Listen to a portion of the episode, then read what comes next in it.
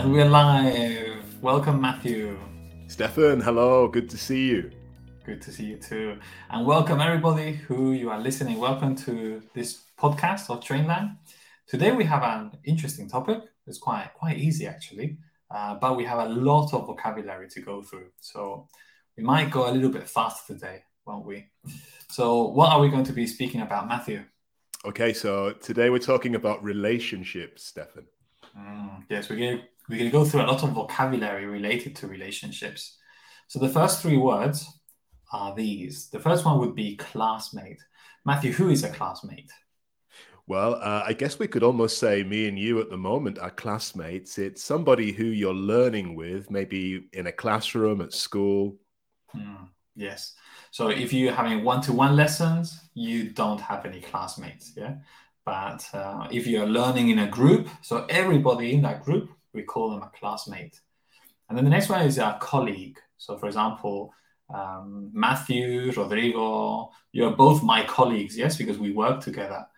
And um, how many colleagues do you have, Matthew? Do you know? It's a good question, uh, Stefan. Um, I don't know is the honest answer. Yeah, how many are we in Trainlang? There's got to be, I don't know, 25, 30, maybe more.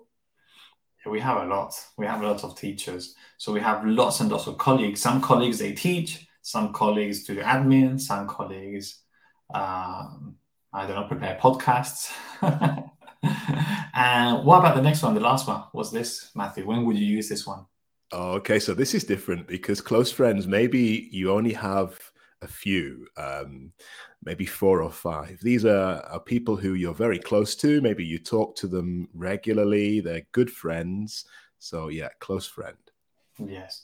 Um, for example, if I have 20 friends, can I say that they are all my close friends?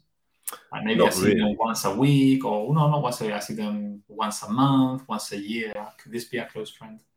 Not really, Stefan. No, I think close friend has to be someone that you talk to regularly and maybe you see them quite often as well. Yes. Okay. Next one, we have a flatmate. So, do you have a flatmate? No, I don't. I used to have a a few different flatmates, but now I don't. How about you? Um, no, I have a wife. so it's interesting because my wife isn't my flatmate she's my wife yeah? So a flatmate would be someone who you share uh, share a flat with a house a living space yeah? And sometimes they are friends and that's good if your flatmate is a friend but sometimes you might not know the person mm. just you have a new flatmate and that's it. Um, we can also change flatmate to roommate yeah? Like some people they live together like in a campus at university and they have roommates. They only share the room. So that's that. What about the next one? Partner. What is this, Matthew? yeah, this is an interesting one, Stefan. Thank you for, for giving me this one. um, it's kind of changed, I suppose, over the years, but partner usually means someone that you are in a relationship with. So it could be your your boyfriend or your girlfriend, your your wife or your husband but someone that you are in a relationship with. Perfect. Well done. And then the next one is actually not an English word, or it's an English word, but we took it from the French. Okay, it says fiance. And uh, your fiance is the person who you are going to marry soon. Yes, we could say that. Like if you propose for, if you propose to marry, then that person becomes your fiance. So it's like the step before it's between being boyfriend dating and getting married. Yes, that's right. Yeah, yeah. fiance. Okay. Now the next ones, uh, we have a lot of uh, words here. We actually have 15, so let's try and see if we can give examples with each one of these. Like for the, the first one would be to get on well. Uh, Matthew, what, what is to get on well? to get on well is to to be somebody's friend. Maybe you spent uh, time at work. Um, for example, I get on well with you, Stefan, most of the time. No. yes, we get on well. So good. Then the second one is to flirt or to chat someone up. Okay, you can you can chat her up, chat him up, uh, chat that girl up, and it means to basically do things and say things that will attract the other person. Yeah, you have a you have a romantic interest in the other person, so you want to do things that will get them to like you. Yes, so this is to to flirt. Some people they flirt maybe touching their hair or maybe pushing, hitting, things like that. Yeah, that, that's called flirting. What about the third one? Uh, yeah, okay. To ask someone out. So this perhaps is the is the the result of flirting, and you come to the moment where you want to ask the person to go on a date with you, maybe to have a meal together or go and see a film. So we call that to ask the person out. Yes, very good. And sometimes we are really nervous, yes, when we are going to ask someone out. Usually we tend to be very nervous.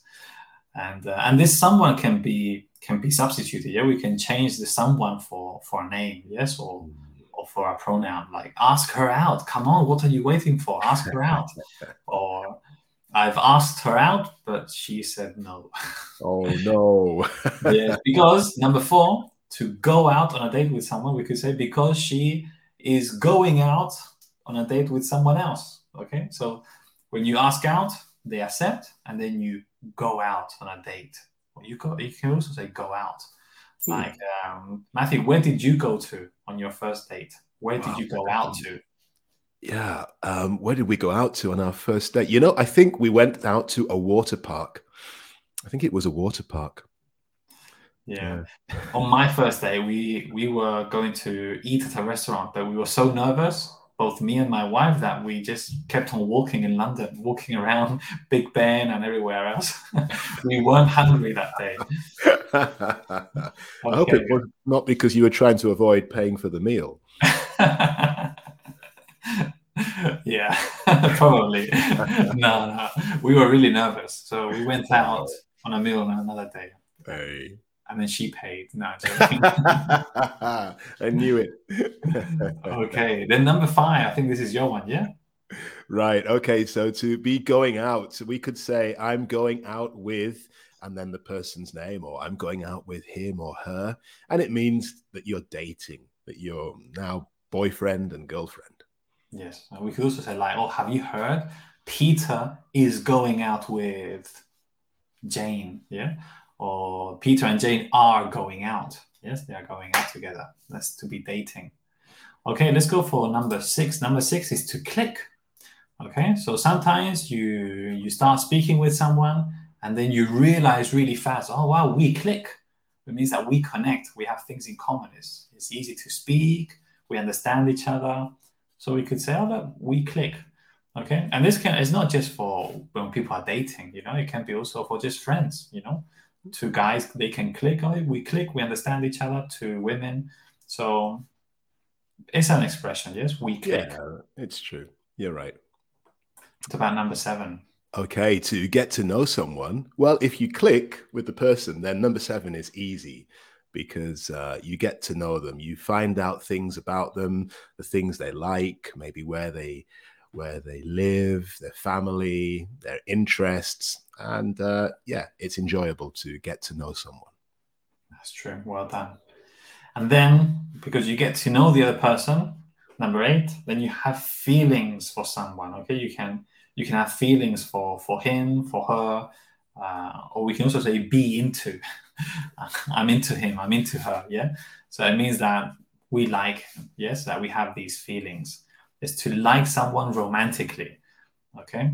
I could say, hey, what are you waiting for? She's into you. Ask her out. Yes, she is into you. Or it's obvious that you have feelings for her. Come on, ask her out. Yeah, so we could use it in that in that way. Number nine. Number nine to be a good match. Okay, so this means that the the two the two of you uh, look good together, you click, you have feelings, you work well together. So we could say you're a good match or you make a good couple. It seems that things are, are working really well. Yeah, that's true. Yeah, like for example, if they are both very kind, both very nice, then we can say, wow, they make a good couple, they make a good match, yeah. But like one is really, I don't know, we could say one is really aggressive and the other is like really humble and calm. They don't make a good match, do they? No, no, you're right. In that case, no. Okay, and then the next one would be to fall in love. Okay, and it's interesting. Like I like this expression because you fall in love. Like you can't when you fall, you can't help it, can you? Like when you're falling, you can't stop yourself. It's it's going to happen. You're going to fall. So when you're falling in love, you can't stop it. You're you're, you're going down into into that process. Yeah, uh, it's a process where you start to love someone. Okay, and we use it mainly, for example, when you've been together for so many years, we don't use it. Like I'm falling in love. No, it's it's when you are starting. Okay, it's when you're starting to realize, oh, you go out every evening, you speak a lot, you're falling in love. You know, so Anything else to add, Matthew, to that one? I think you explained that really well. Very, very romantic, uh, Stefan. I enjoyed that. I don't want to dominate the conversation.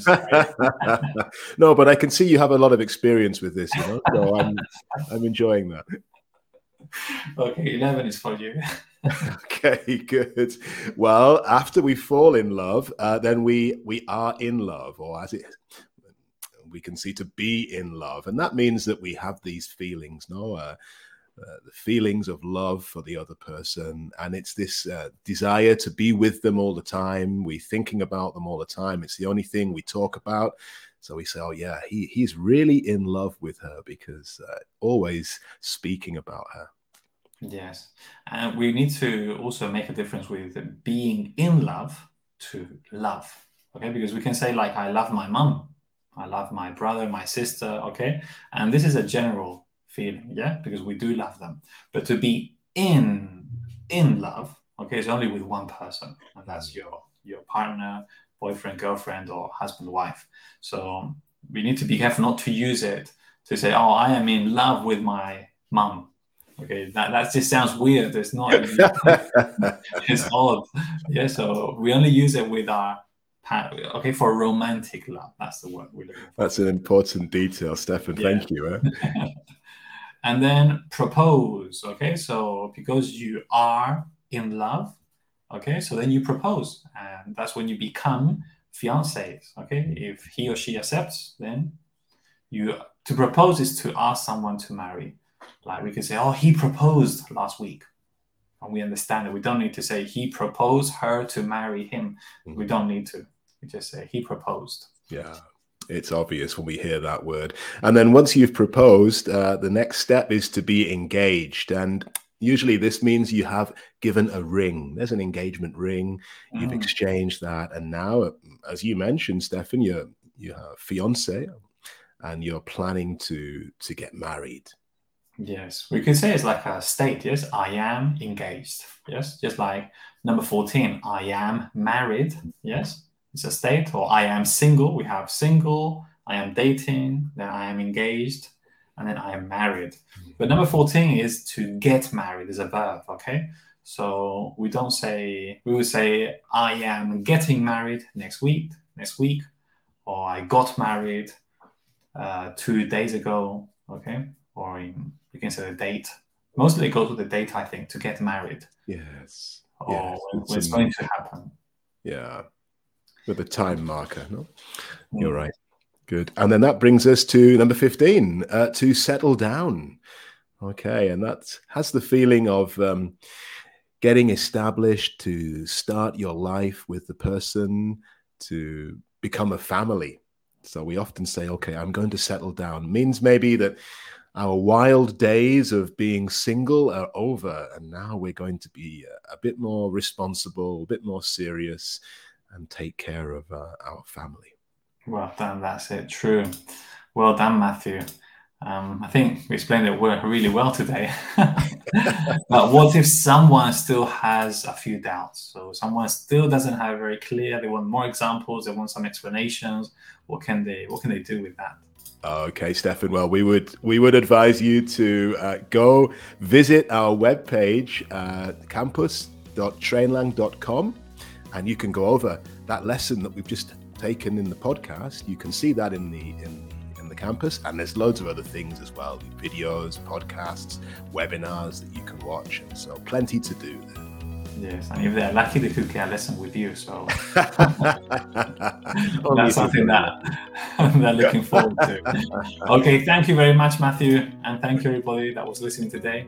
And thank you, Stefan. Thanks everyone. Bye bye. See you.